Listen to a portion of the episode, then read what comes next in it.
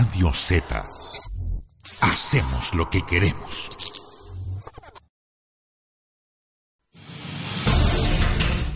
Raimundo Zabaleta en una hora te cuenta de la historia no difundida, el relato no revelado, personajes desconocidos y los conocidos, su lado no contado.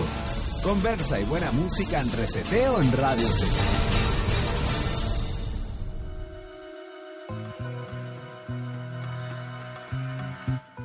Estamos de nuevo con esta edición de Reseteo. Aquí en la Z me acompaña Guatón Fantasma este, esta mañana. ¿Ya es mañana o tarde? ¿Cómo cuenta? ¿Día, mañana, tarde? Tarde de día miércoles. Eh, ¿no? Celebración. ¿Qué está diciendo? Hoy día traigo una recapitulación de un capítulo anterior. No, pero ¿cómo? Que me faltó información. No, güey. ¿Por qué estáis.? Es tu sello, Legar. Ya vamos a pelear de nuevo hoy día. Pero hoy día les traigo. Pero tú no estabas ahí en el capítulo anterior. Sea que para ti da igual. Es que en verdad no voy a dar información nueva, no voy a dar, voy a dar lo que me faltó. Porque el capítulo que les traigo hoy día es de drogas. Y habíamos hablado en el capítulo anterior de Howard Marks, más conocido como Mr. Nice. Y con él nos comimos casi todo el capítulo. Y eh, íbamos a hablar también de Hoffman. Albert Hoffman. ¿Conoces a Albert Hoffman, guatón? Fue quien inventó el LCD. Y del DMT. ¿Sabes lo que es el DMT? Ahora lo vas a saber, guatón. Tenía el micrófono apagado, casi solo señas y cosas. Ah, ya. Bueno, un resumen para partir un poco, para recapitular, para contar al guatón quién era Howard Marks. Va a ser bien cortito, eso sí, porque ya hablamos del capítulo anterior. Howard Marks fue uno de los mayores traficantes de marihuana de la historia. Y era conocido como Mr. Nice porque nunca usó violencia en sus métodos. Él tenía vínculos con el MI6, que es la... la ¿cómo, cómo se llama? La, la institución que contrata a James Bond. con los Yakuza, con la mafia, con la CIA. Al final fue capturado por la DEA. El 98 lo sentenciaron a 25 años, apeló. Se la bajaron a 20 porque nunca usó violencia. En la cárcel hizo de abogado de los reos y también les enseñaba gramática. La enseñanza de gramática era porque los gallos le pedían ayuda para escribirle cartas a las pololas y cosas. Porque Howard Marks, a pesar de ser un traficante, estudió en Oxford, estudió en Sussex y estudió en la Universidad de Londres. Filosofía, ciencias naturales y ciencias políticas, si no me equivoco. Aquí por aquí lo tengo que tener anotado. Pero era un hombre bastante culto y dejó todo a la larga por su negocio que era el cannabis. Se tiraba como 20 camiones de hasta 30 toneladas. Y lo cacharon en Estados Unidos. Porque el, el MI6 en Inglaterra le dio algo así como una licencia para traficar. Después que fue capturado, le preguntaron, hermano, ¿alguna vez pensaste en volver al negocio? Y dijo, desde que puso una pata fuera de la cárcel. Pero ya era complicado conseguir socios, hacer los negocios y tenía una muy buena relación con sus socios. Uno de sus socios fue padrino de su hijo, tenía una historia. Y después se dedicó a, cuando estuvo preso, escribió un libro, un libro de culto dentro de la cultura canábica. Y se dedicó a pasearse por la Exco-Weed, a dar conferencias, a conversar, porque él lo que contaba es que nunca se había absorbido por el estilo de vida del narco, sino que a él lo excitaba de verdad el trabajo y le gustaba la pega, le gustaba el, la excitación que vinculaba el pasar varios kilos de marihuana por la frontera. Y así con Howard Marks. Si alguien tiene alguna pregunta, quiere que se perdió el capítulo de Howard Marks, quiere escuchar más, lo invito a escribirnos en el hashtag reseteo. Mi Twitter es rzabaleta. También estoy por Instagram, Raimundo Zabaleta. Así que cualquier cosa, no duden en preguntarnos. Ahora. Ahora voy a tirarme los temas que nos faltaron la, la última vez. ¿De qué te estás riendo, guatón? Ya, pues, guatón, cuenta el chiste. ¿Y qué estáis viendo YouTube mientras me estás... Puta, me dejaste metido, ya muéstralo para todos, pues. Ya, No te desconcentres. yo me desconcentro, pues tú sabes que yo me desconcentro. No, pues. Bueno, ¿conoces el DMT? ¿O dimetiltriptamina? El DMT, algunos también le dicen la molécula del espíritu. Es una molécula muy simple que está presente en todo organismo vivo. Todo. Las plantas, los animales, los, lo- todo. Es más, tu cuerpo te tira dos descargas de DMT de forma natural a lo largo de tu vida. Cuando naces y cuando mueres. De ahí que salga este mito que veis la vida pasar frente a tus ojos. Es, de esta, es derivado de esta descarga de DMT que en verdad te vaya en un viaje espiritual. Y todo, o sea, en verdad, más que tengan DMT, todos los organismos tienen dos enzimas que hacen que el DMT se pueda fabricar. Y es muy abundante, pero lo loco, en la naturaleza, en el ecosistema, en la vida, en todo, lo loco es que nadie sabe cuál es su función exacta.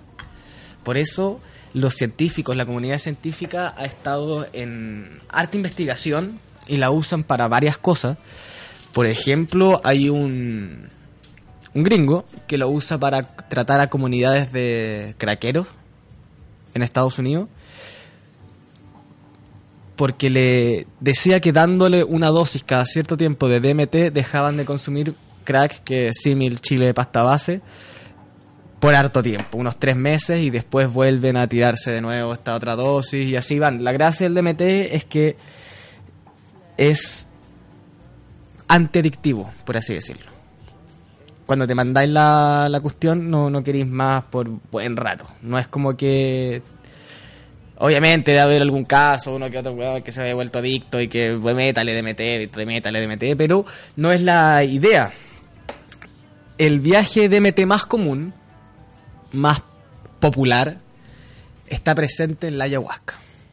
La ayahuasca es el, el- el- la cosa que te hace volar, por así decirlo, que te hace tener visiones, haciendo, citando a otro programa en nuestra radio, el compuesto visionario de la ayahuasca es el DMT. Pero el DMT no se puede, no, tu cuerpo, tu hígado tiene una, una enzima que no te deja procesar el DMT cuando lo ingieres vía oral. La ayahuasca tiene otro componente que inhibe esta enzima. Así que, gracias a esto otro que tiene, porque la ayahuasca es como un tecito, tiene varias hierbas, algo súper chamánico. Y dentro de estas cosas que tiene eh, es esta enzima que hace que tu cuerpo pueda procesar el DMT y te vaya en el viaje. Una vez vi un documental de la ayahuasca y lo que te relataba la gente era que te ponía frente a tus peores miedos, que te hacía enfrentar los miedos. Que era un viaje largo, súper denso, que te hacía que te hacía esto.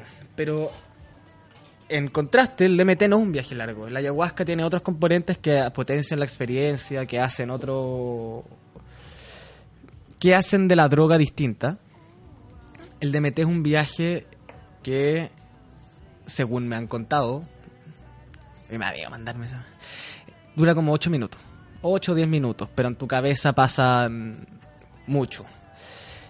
Y han habido varios experimentos súper interesantes. Hay uno que el 70% de la gente que ingirió DMT, de la población del experimento, dijo haber hablado con el ser que mantenía el alma dentro del cuerpo. También mucha gente lo que dice es que es demasiada información para procesar en un corto tiempo. Que en estos 10 minutos que dura te pasa mucha, mucha, mucha, mucha información. Y, y en verdad no lo no, no necesitáis bastante tiempo para pensarlo, procesarlo, absorberlo, porque la gente lo que habla es de que esto en verdad es tiene una función, o lo que se cree es que tiene una función espiritual dentro de nuestro organismo. ¿Tú creéis algo de esto, Guatón? No, weón. ¿Por qué no? Eh, por- por- porque no lo creo, no, no, no, no. No. No, Nunca lo he pensado tanto, pero en verdad no.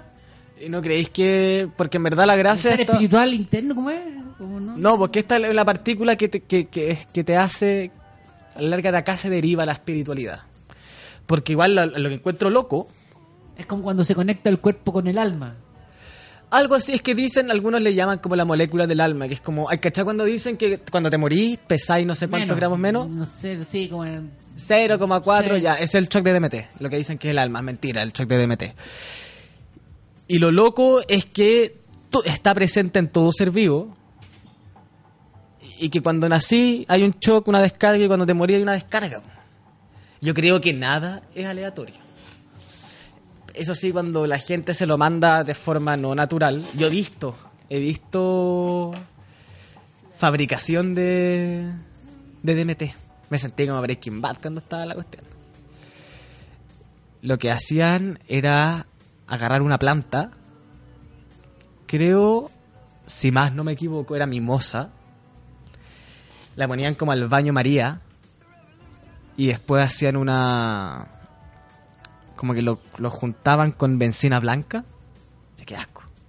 Con benzina blanca y después por una cosa de densidades la benzina subía.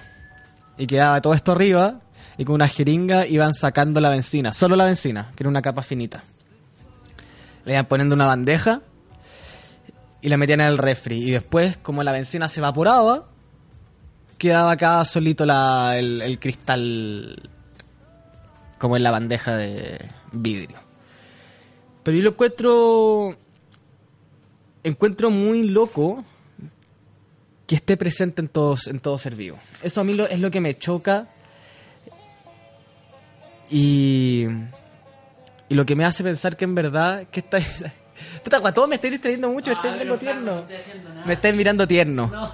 Me estáis mirando tierno. Es que sabéis que vaya a hacer que las personas digan, "Ay, ya deje weón. Yo no, yo no quiero poner ni cara, yo no sé qué cara poner para no concentrarte, weón. Estoy. no quiero mirarte, no quiero mirarte. Ya, bueno. Eh, bueno, a la larga, lo loco que esto hace es que hasta te hace una muerte inducida.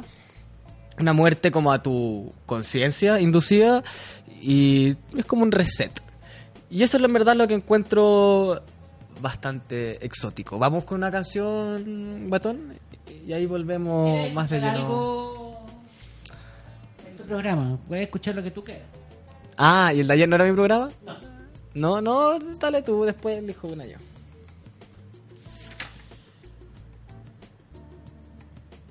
¿Ya? Dale. Ah, pensé que ya le había puesto. No. Yo tengo que ponerme el audífono. entonces. Eso Ya. es más parecido a una radio. Ya, vamos. ¡Vamos!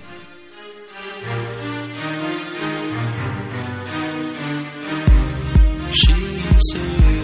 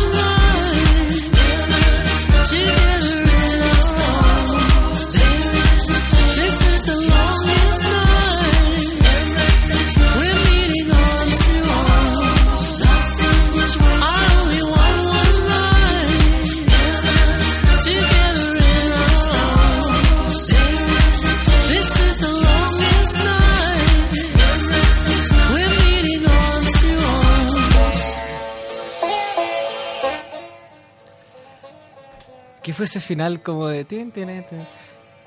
¿O no? Siempre me desconcentro, una mil gracias. Ah, ahora estamos de vuelta con este especial de reseteo de drogas. Estábamos hablando un poco sobre el DMT, dijimos que era la, una partícula presente en todo ser vivo, que ahora obviamente está disponible en formato droga, como casi todo lo está.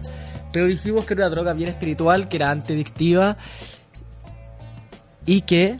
Quiero escuchar la canción que está de fondo. Ah, eso estaba escuchando, la canción de fondo está buena. Bueno, que era antiadictiva y que se dice que es guatón. Se dice que es de acá se deriva nuestra naturaleza espiritual, porque el ser humano es espiritual por naturaleza. ¿Qué grita Jorge Núñez? Puta que estoy distraído hoy día, tengo que empezar a tengo que concentrarme, focus.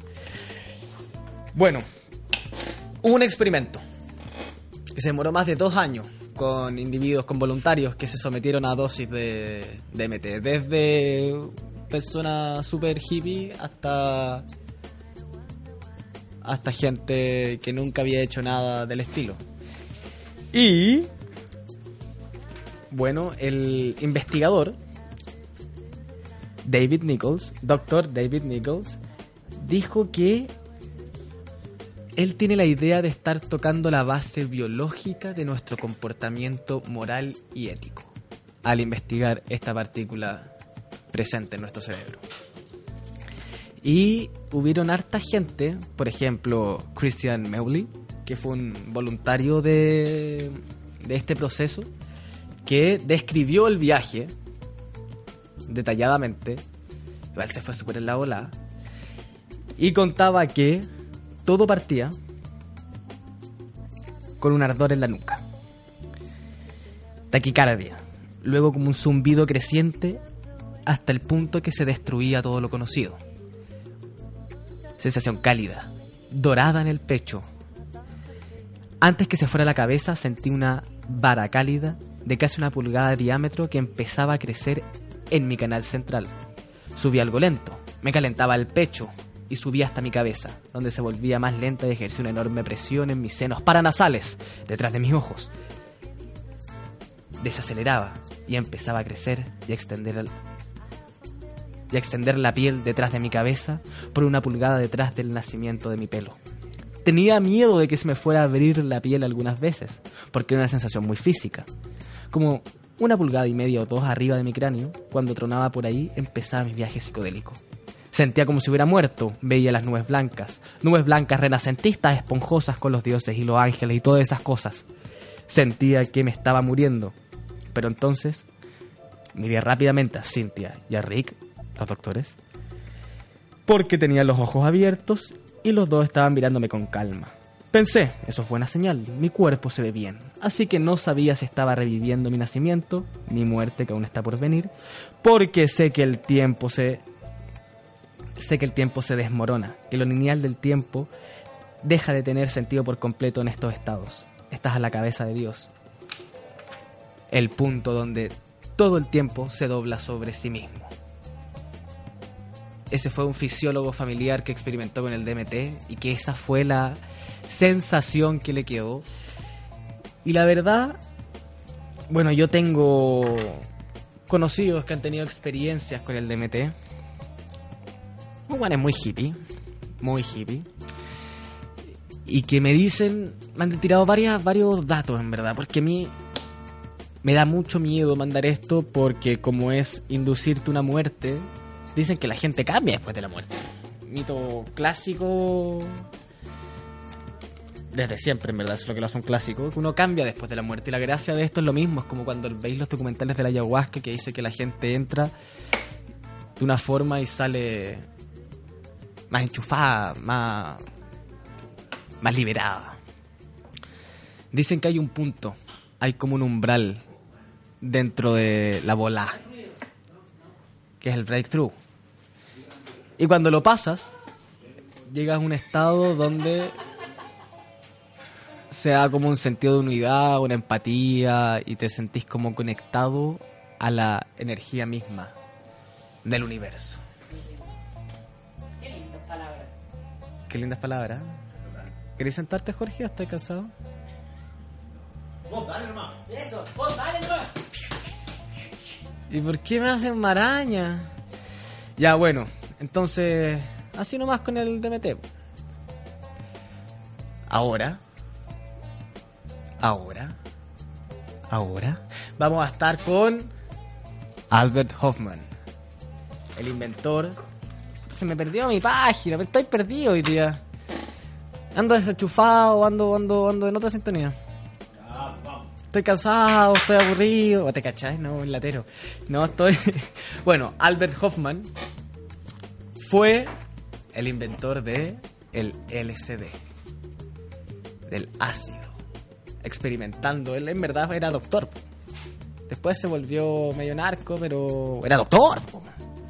Era farmacéutico, químico farmacéutico. Y. Y. Puta, me- se me- ¿Por qué se me mueve esta cuestión?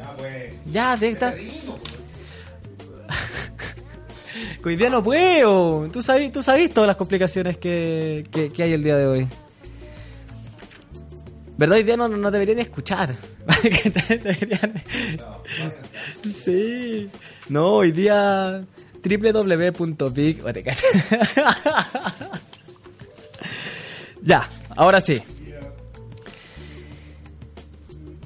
Bueno, hablemos del LSD. ¿Quiénes son los principales consumidores de LSD en el mundo? ¿Te tinca algún rango guatón? ¿Personas mayores consumidores de LSD? Gente vieja, 70. No. Hombres blancos, cultos, entre 18 y 22 años. Pero que tienen un- un- un- una afinidad por, por, la, por culturizarse. Sí. 23 millones de personas lo han probado en el mundo y hay 600.000 personas nuevas cada año probando el LSD. Ahora está muy de moda, yo creo que debe haber sido más.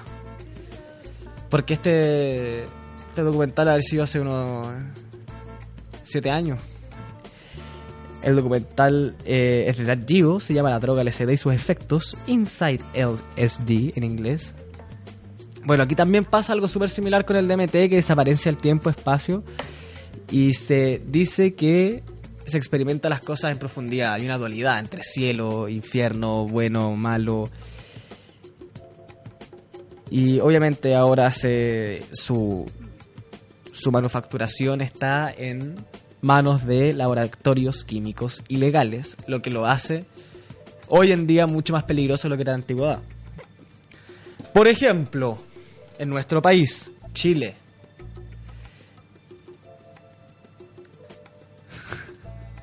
Me están molestando con mi ritmo idea. Eh, sí, perdón. Aquí voy a, voy a leer el, el tweet antes de, antes de seguir, porque sí, estoy, estoy hoy día perdido. Aquí nos dicen. Mati, ¿qué onda Raimundo Zabaleta? Tienes menos ritmo que Carlos Piratini con la batería de temas. Sí, hoy día estoy perdido, les pido perdón a todos.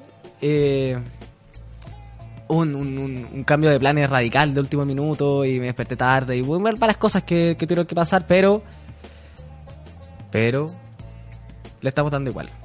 Acá ponga ejito nos dice, ponga ejito. Todas las drogas son nefastas. El alcohol es mi pastor y nada me faltará. El alcohol también es una droga, querido amigo. Hola Katia. Hola Caterín. Y ahora seguimos. ya, pero guatón, ponme una canción un poco más activa de fondo. Tengo una, Money for Nothing. ¿Te gusta eso? A mí me gusta. Súper activa. Money for Nothing es buena. me- Más que esta de, de café hindú. Es que ayer te, te molestaba la guitarra. Entonces ahora puse algo que no fuese guitarra. No, es que era la guitarra ayer para el tema de ayer, para lo de ayer, ayer, ayer. Pero hoy día es distinto. Bueno, laboratorios químicos ilegales, en eso nos quedamos. El problema de los laboratorios químicos ilegales es que da paso para que estén todas las pateadas, con asco. En Chile, por ejemplo, está la pila china.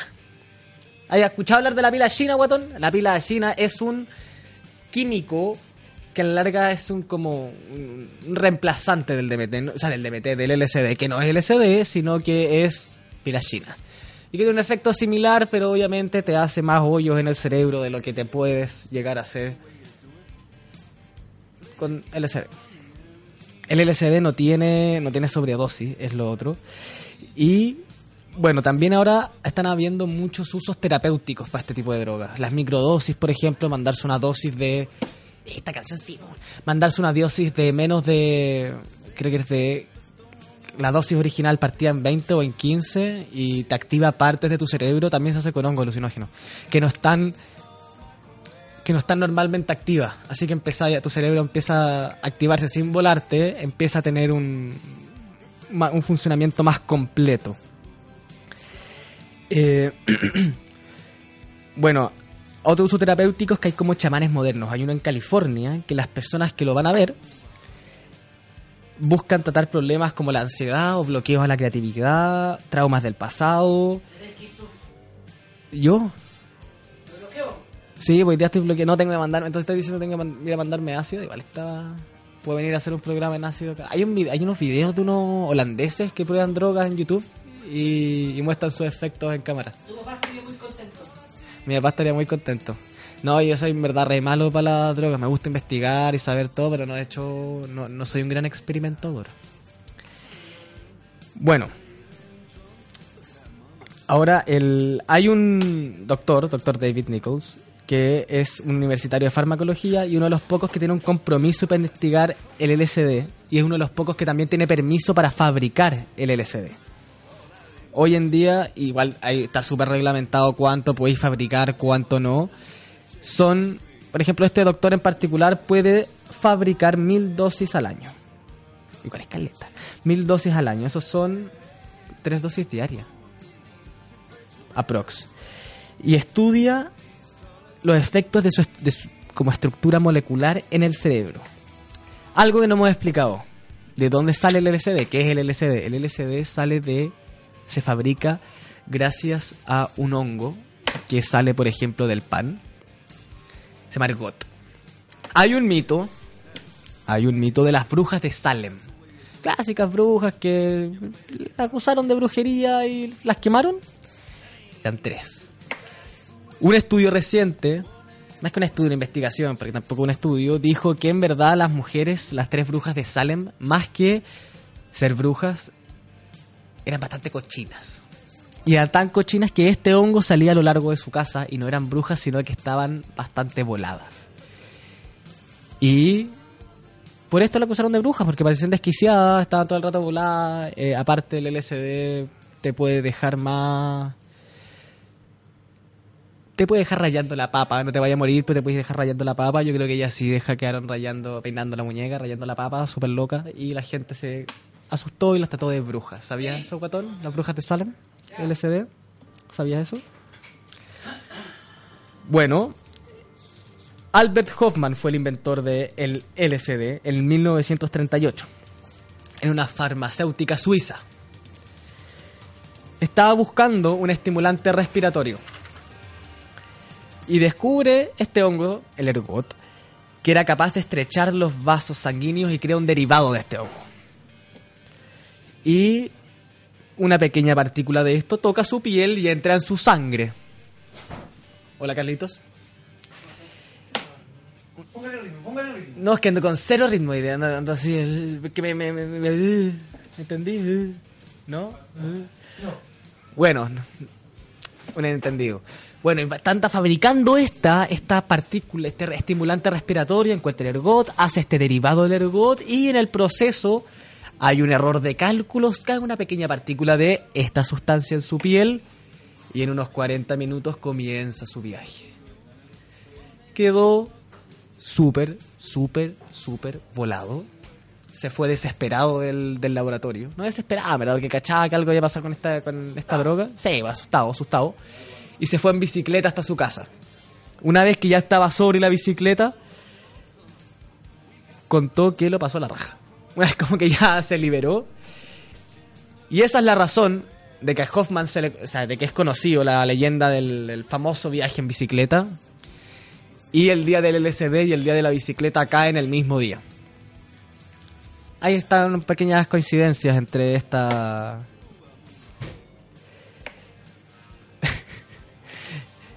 entre esta droga y. Oh, me perdí de nuevo. Ayúdame, no es broma. Ya, está. ya bueno, ahí está la diferencia entre... Pero ya, pues paren de distraerme, pues Jorge. Es que hoy día estoy mal, hoy día estoy mal, hoy día estoy mal, sí, pero hoy día estoy mal. Bueno, ahí está la diferencia entre... eh, ¿La diferencia entre qué? Bueno, filo. Primer viaje en bicicleta, primer LSD. Me voy a prender la máquina de café más encima. Más encima a prender la máquina de café hoy día. La gran máquina. Contando cómo estoy hoy día, ya bueno, da lo mismo. Bueno, en el 65 hubieron, se publicaron más de 2.000 artículos del LSD y más de, hubieron más de 4.000, o sea, 40.000 pacientes tratados con Delicid, que era el nombre que se le dio a el remedio del LSD. Sus efectos se probaron en pacientes de todo tipo, desde alcoholismo hasta autismo, y la CIA y el ejército lo probaron en su personal para ver si encontraban el arma definitiva. O sea, ya los gallos encontraron una partícula, algo que te daba un efecto novedoso, y lo probaron en todo, en todo lo que podían. Ahí salió la comunidad psiquiátrica. Saludo a gran Sergio Canas, el psiquiatra de nuestra radio. Y ahí empezó a usar el, se empezó a usar el concepto de psicodelia. Y la duda era si es que estos mismos psicodélicos podían solucionar temas no místicos. Acá. Eh, acá, temas no místicos, que me, me. Bueno, un experimento puso a trabajar a expertos bajo el LSD. Ese fue un experimento igual interesante. Como el. ¿Te acordás, Guatón, cuando vimos las fotos de. de ese. Era un artista que se mandaba prácticamente todas las drogas y hacía un retrato, de un autorretrato? No, que estoy seguro que lo vimos juntos. A ver, búscatelo a ver si lo encontráis. Bueno, puso a trabajar expertos bajo LSD y crearon nuevos productos, varias patentes. Eh, encontré una, dijeron que tuvieron una nueva perspectiva, una nueva forma de abordar su investigación. Busca. ¿Cómo se llama? Se me olvidó cómo se llama el, el personaje, el artista. Pero busca artista, dibuja bajo el efecto de las drogas, no sé, cualquier cosa así. Es un gallo que te tira como 40 drogas distintas y un autorretrato de cada una de ellas.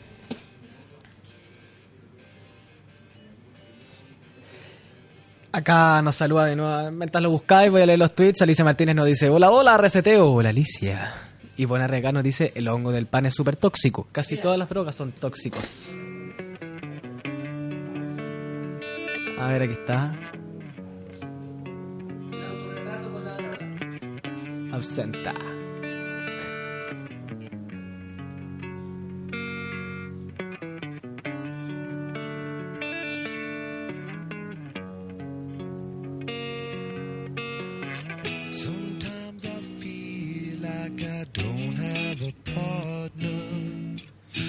Ativan. ¿Cuál es el Ativan? Y abajo sale Medication. Boost Bar. No conozco. Es bueno para el dibujo el weón? Pero lo loco es que de repente igual cambia de estilo radical. No sé si cachaste anterior, Coca. Hay una, alguna que con. Cáchate. Cambia de estilo brigio. En uno anterior se hizo hasta.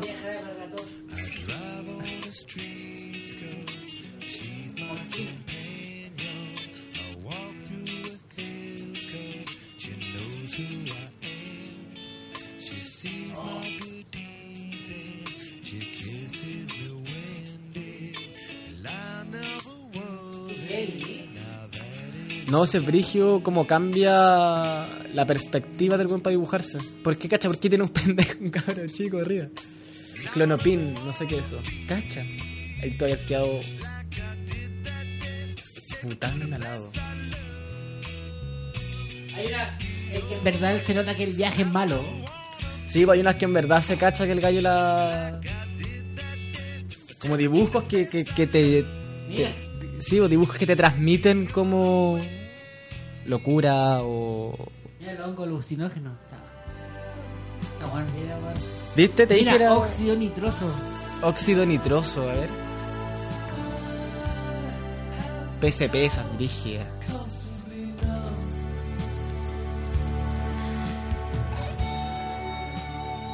Bueno, quedo re enfermo después de hacer cuestión.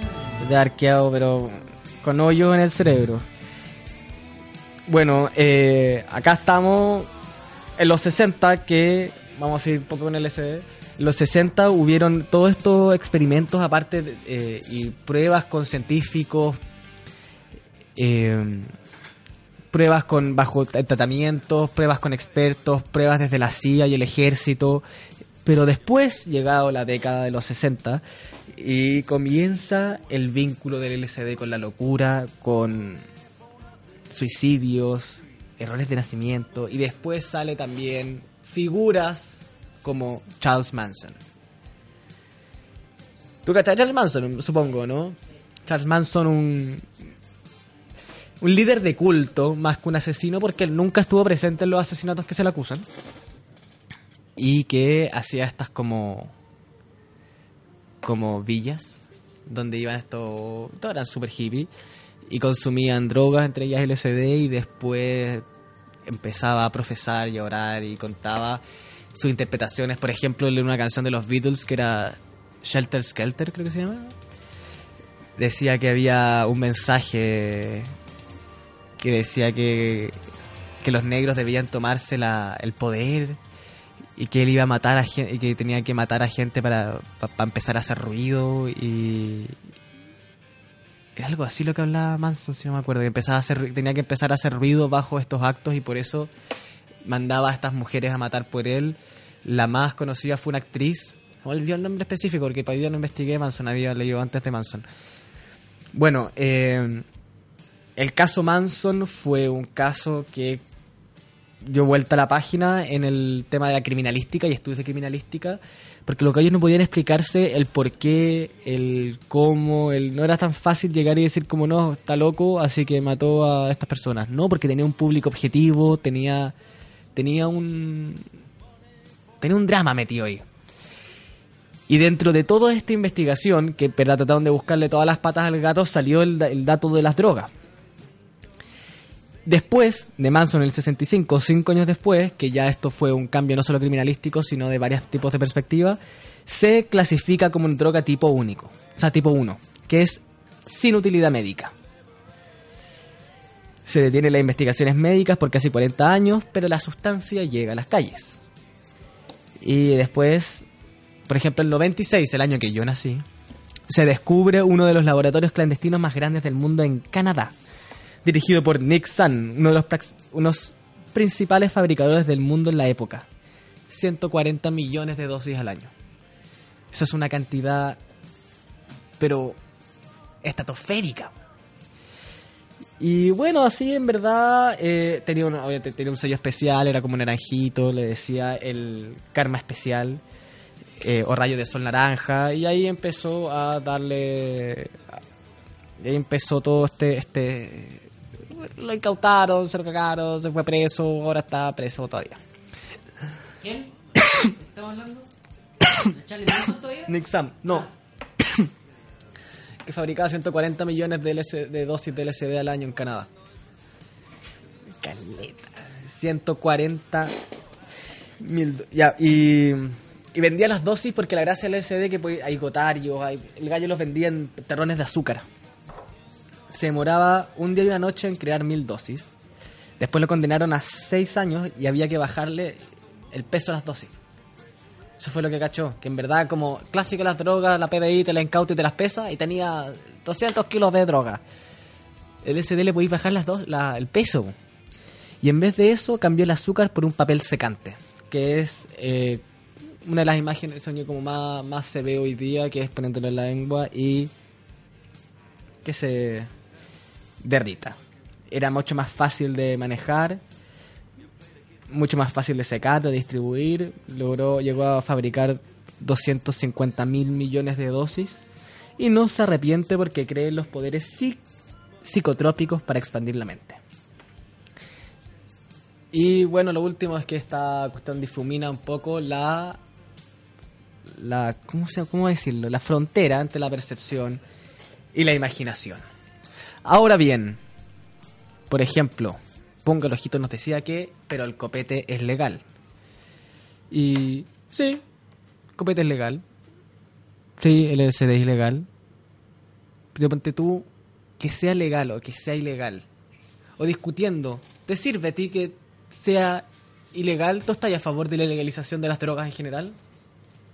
No, no, yo no estoy de acuerdo con la, con la droga en general. No, pero digo con que sea ilegal.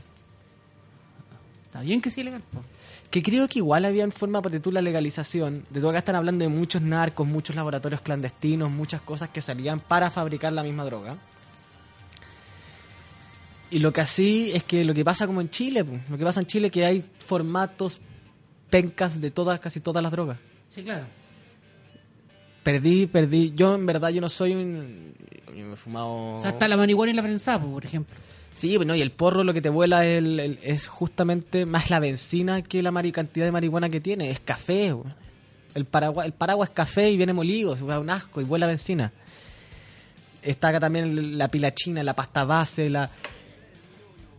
No creo, no creo que, por ejemplo, en Chile estaremos tan preparados para una legalización general, pero creo... Es que no puede en ninguna parte. Pero es que hay otros lados que están igual... En ninguna parte la cocaína. No, la cocaína en Metanfetamina, parte. ni ninguna de esas, ningún crack, ningún cristal. En ninguna parte. Pero te tú lo... Pero sí la marihuana, pero, pero marihuana, pero droga dura, algunos ni una. tipos, algunos química, tipos- ni una. algunos tipos de hongo. Está... Pero química, ninguna, ninguna parte no, del química, mundo. química ninguna. O sea, el LSD es tú, o sea, igual las drogas químicas que están legalizadas son las farmacéuticas. Bueno, pero el- la aspirina lo es. Pero drogas. En Holanda no, en Holanda no es, es algunos tipos de hongo, algunos tipos de cosas, pero no es nada químico.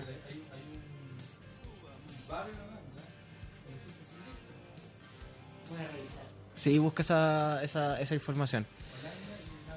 Sí, porque es verdad que la droga consumir, la droga te- tiene la capacidad de consumir a la gente de una manera impresionante. Es cosa de ver a grandes artistas, o no sé, por- sin ir más lejos, la guerra del opio. La batalla por el opio en China, que China a la larga se consumió por el opio. Y que después se metió en guerra con Inglaterra y perdió. Y no sé, por la generación de los 27. Sin más lejos, Axel Rose, que era el niño bonito del rock and roll. Y ahora mírenlo. Ay. ¿Qué? Te caga. Pero creo que también el narcotráfico y el mundo de la droga, que puede ser más turbio que el gallo consumiendo en la esquina.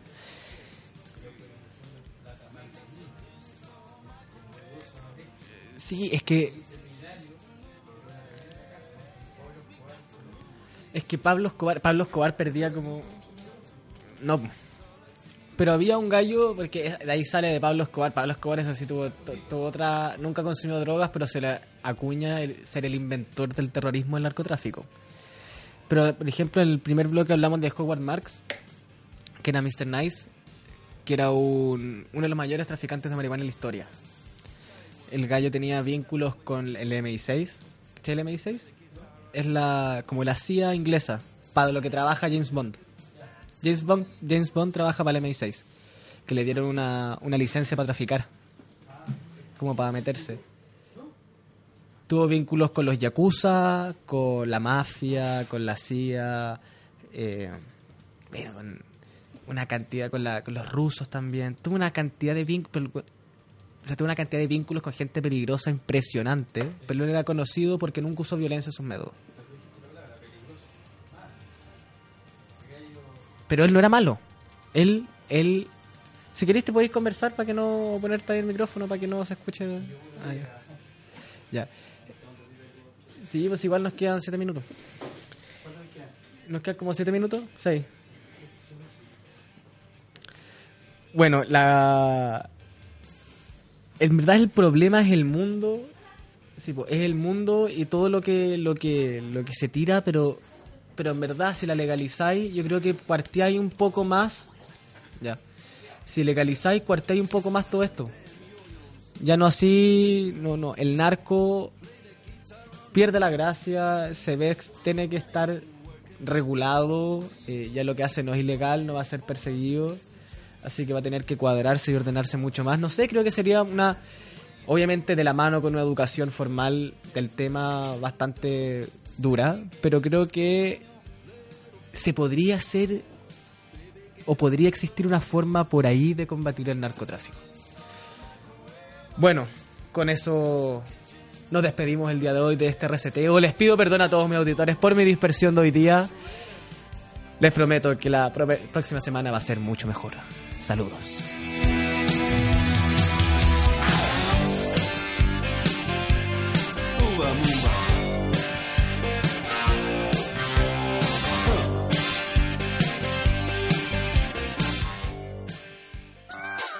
Nos ves por radiozeta.cl, por TuneIn, por YouTube en vivo, por nuestra aplicación vía iVoox,